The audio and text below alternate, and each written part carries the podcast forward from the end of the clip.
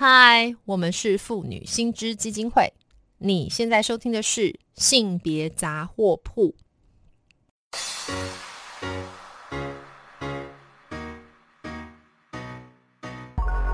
从生活看性别，与你分享生活中的性别故事。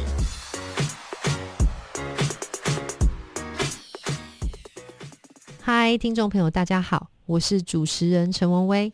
接下来的单元是从生活看性别，我们将邀请来宾分享生活经验或是个案故事，跟大家分享生活各个面向的性别议题。前几天是九月二十八日教师节，所以借由这个机会呢，我们刚好可以邀请到一位好朋友，她是一位女校女性教授，来聊一聊自己面对职涯发展及兼顾育儿照顾的压力。我想这个是许多职业妇女都会共同承担的压力，但到底为什么哈许多的男性或是多数的男教授好像就没有这样的压压力呢？那就这件事情，我们应该要怎么样往下推进，然后促进更。平权的社会呢？就今天这个问题，我们今天非常荣幸邀请到东吴大学社会工作学系的教授洪慧芬洪教授来跟我们听众朋友分享他个人的经验跟他的倡议。Hello，慧芬你好。Hello，文威大家好。嗯，慧芬其实也是我们新知的这个副董事长，所以也是我们自己的好朋友哈。那所以今天就因为刚刚过这个教师节嘛，哈，所以我记得你在两年前，就是我们自己新知举办的一个友善生育政策论坛上，有提到你当初刚教授书的时候，从这个怀孕，然后你好像还哭了 这样的一个经验，你可不可以来跟我们听众朋友分享一下，你当时怎么会哭出来？呃。我呃，应该是说，所有的教授都是很晚才入职场的嘛。是。那我入职场的时候，其实已经三十三岁左右，三十二岁。嗯。然后我在大概到东吴教书，呃，一年的时候，我就发现我怀孕了。嗯。对，其实呃，我们是有生育年龄限制的嘛。那时候我已经是三十三、三十四，其实算高龄产妇那我其实很清楚知道，就是如果我在不生孩子的话，其实我之后想要有孩子会更困难。是，可是我印象非常深刻是，当我呃去验孕，发现是就是阳性的时候，我那时候呃就是哭出来。然后因为电电视剧上面不是会演说，哦，突然知道怀孕的时候都会喜极而泣。然后那时候我老公看到我哭的时候就说，呃，你是在演电视剧吗？怎么会哭出来？我就跟他说，我觉得我快没有工作了。对，真的这样说吗？嗯，哇，我觉得你这个哭出来，跟就是就是，反正现在大家的结论就是验出两条线，通常都会哭出来。怀孕验出两条线哭出来，你你怎么会说你快要没有工作？我很惊讶哎，为什么这样我觉得，呃，因为是当时我们东吴大学还有。限期六年升等条款，也就是说，我刚进去的时候是助理教授，对，然后学校跟我们签一个约，就是你接受这个聘书，你六年后，就是你呃助理教授满六年后，嗯，你一定要升等成副教授。是，然后我自己其实，在博士班的时候，我就是一直做跟性别照顾议题有关。当时我很清楚的知道，就是。呃，我在这样的状况之下，我养了孩子，我花这么多时间在孩子身上，嗯，然后包括我还我不是只有研究的压力，我还有教学教学压力，对，我觉得我根本不可能。我那时候第一个感觉是，我觉得我根本不可能在六年内，嗯，呃，累积足够的著作，然后而且是有品质的著作，顺利成升等成副教授，然后我就觉得我是达不到这个标准，所以我就跟我老公说。我觉得我应该会调工作了。对，我想从这边也要跟听众朋友稍微来谈一下哈。也许待会再请会分跟听众朋友分享，因为教授生活跟我们一般这个上班族社畜 是很不一样的。怎么说？就很很多人会有个迷思，觉得说，哎，教授是不是就还有寒暑假，然后还就是教少少的课，对不对？我们可能听到教授有一些，呃，可能私立学校。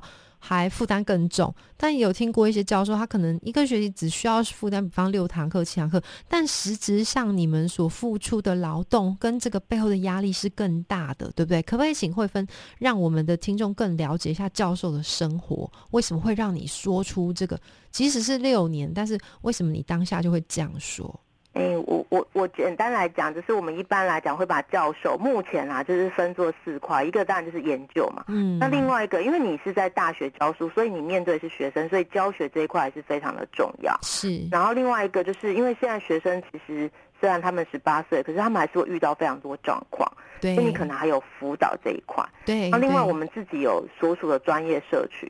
嗯，比比方说我是社工，然后我又做性别研究，我可能还有社会服务这一块。其实就我们四块都要顾到，我们才可以符合升升等这样子的基准。可是你当你去升等的时候，你比的就是你的研究量这样子。所以看起来我们好像很自由，可是其实我们是一个呃没有明明显工时界限，然后我们的压力是我们自己必须要去调配这四块角色，呃，我都必须要有一个平衡。那我才能够是达到别人心目中理想的大学老师，这样是，尤其是关于这个升等，又牵涉到这个出版，对不对？自己的著作，那这件事情又更不可控。我所了解，好像他要达到他一定的标准，他的那个量跟值都是要兼顾。然后他这个在这个审稿的过程，又是一个漫长的等待，确实是压力很大哦。对，非常大，而且我自己。我觉得啦，对于一个，因为通常会面临育儿压力，一定是年轻的教师，是，然后通常他们的等级就是助理教授，对。然后你刚刚进去这个职场的时候，其实你所有的课你都是陌生的，尽管你之前可能是专长，可是因为你是要教一般性的课，所以我记得我第一年大部分的时间，假设我教了四门课，嗯，可是我可能有一半醒的时间都是在准备。上课的东西是因为事前备课是非常重要的。对对对，因为你要准备很多阅读非常多资料，你要消化，然后你要用学生可以理解的方式去呃讲课，然后再加上你还有研究的压力。然后我后来小呃，我当然后来顺利挨过去这些关卡。嗯，我回过头来看我自己出版，我发现我小孩在三岁之前，我几乎没有什么，我就只有去参加研讨会。因为没有办法，对，真的没有办法去接受那个高强度的审稿，对不对？能够有研讨会就已经很厉害了。对，就是我觉得这应该是很多刚刚面临育儿压抑的年轻老师都会有的状况。是，那可是相对之下，会分你怎么看？像你的男性同事呢？你觉得他们有跟你一样这么大的压力吗？我必须要说，就是。我觉得有世代，我我先来讲，就是说我自己在当年轻的博士生或硕士生，我在看我的老师的时候，那个时候其实整个高教的性别是更不均等，就是女老师就一点点，然后都是男老师。是，我觉得我们的男老师有很多，他们其实也有结婚，也有生小孩，嗯，对他们也是可能也有育儿这件事，可是你会发现他们的另外一半，他们都有一个。另外一半完全帮他们做这件事，所以他们可以在研究室待到就是半夜，然后你就会觉得他是全心全意都是奉献给呃学术跟教学这样子，然后甚至会会还会带呃邀请自己的学生到家里头，然后就会有一个传统比较师母的角色去扮演照顾学生这个角色，是还会做一桌子菜，好像很温馨的样子。对对对，那当然我觉得现代的。男老师，呃，就年轻一辈男老师，我觉得他们跟他们另外一半的分工不会这么不均等。是，但是我自己的观察就是说，因为我们我是社工系，我们新校男老师不多嘛，那我觉得我自己看啊，就是说目前还在教学是中生代，我觉得还是有更高比例的男老师。嗯，他们同样都是我们都是可能都是育儿阶段这样子。对，可是。我觉得他们承担的那个在文化上承担那个育儿压力，跟整体来说，女老师是非常不一样的。是是是，其实我这边也跟慧芬还有我们听众朋友分享一个我以前听过的话哈，就是以前说我们念博士叫 PhD，对不对？就是 PhD，但是有一一个人说，其实那个女性念的是 PhT，就是 Push Husband Through。就是 PHT，这听着其实是蛮符合刚慧芬，但我们一边笑笑笑就哭了，对不对？对啊，真的是很想哭哎。对，所以慧芬可以熬过来，我个人是觉得相当佩服。然后，所以这个其实我也要反过来，这个可能又跟慧芬自己身为这个做这个性别跟社会工作的倡议者还有研究者的这个身份有关。我非常印象深刻是您在这个两年前的这个呃我们友善生育政策论坛上。你特别提到说有一本这个，我想听众你可能也知道一部那个韩国的小说跟电影，就是叫做《八二年生的金智英》。然后我记得你那个时候还发出一个对亚洲女性处境共同的一个哀叹，你就问说：我们都是金智英吗？那 是不是一定要不生小孩，然后不要结婚？这样就不会精变成精致音，哎，你怎么看？那还有这件事情，我们到底怎么去解决这个问题？嗯，我我我觉得一样，就是以大学职场来说，我觉得，呃，我觉得是跟我们的职场的设计完全预设所有的工作者，嗯，他都不需要有人要照顾这样子的逻辑是有关系。那我觉得大学事实上就是非常非常典型。这样子的职场。是。对，因为嗯，我觉得整个现在的大学体系里头，其实他去评价一个老师是不是合格的老师，其实就是从你的研究的出版量。